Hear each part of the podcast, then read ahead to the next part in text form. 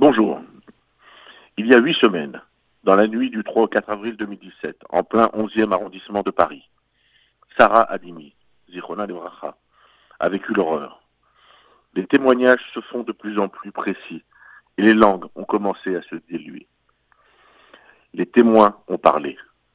Le tortionnaire s'est pendant près d'une heure acharné sur cette femme juive de 65 ans. Il l'a battue et torturée avant de la défenestrer du troisième étage. Les voisins et trois fonctionnaires de la BAC ont entendu ces hurlements. Ils ont entendu également les cris de Allah Akbar qui accompagnaient pendant près d'une heure le calvaire de la pauvre Sarah Halimi. Une heure d'horreur qui entreront à tout jamais tous ceux qui n'ont pas réagi. Une heure de souffrance pour cette femme juive visée parce que juive. Une heure qui depuis huit semaines réclame que la vérité se sache et surtout qu'elle soit reconnue. Comment, après tous les témoignages recueillis, le caractère antisémite n'est toujours pas établi et déclaré Quelques voix se font entendre.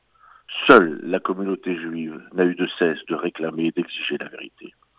Les médias commencent à peine à aborder le sujet.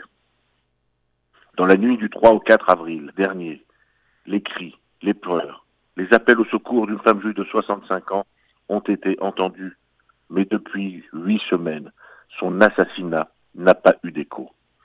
La haine antisémite de son assassin a été elle aussi entendue mais elle aussi a été étouffée. Comment, après huit semaines, refuse-t-on encore de nommer les choses? Nous nous étions mobilisés juste après le drame et réclamions la vérité. Huit semaines après, nous attendons encore. Le 4 avril 2017, l'antisémitisme d'un islamiste radicalisé a encore tué. Huit semaines déjà, huit semaines de trop. Le parquet et les ministres de tutelle doivent s'exprimer. Le silence n'étouffera jamais les cris de Sarah Halimi, ni ceux de son tortionnaire qui résonnent encore dans chacune de nos têtes.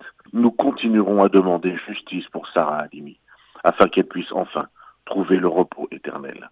À la semaine prochaine.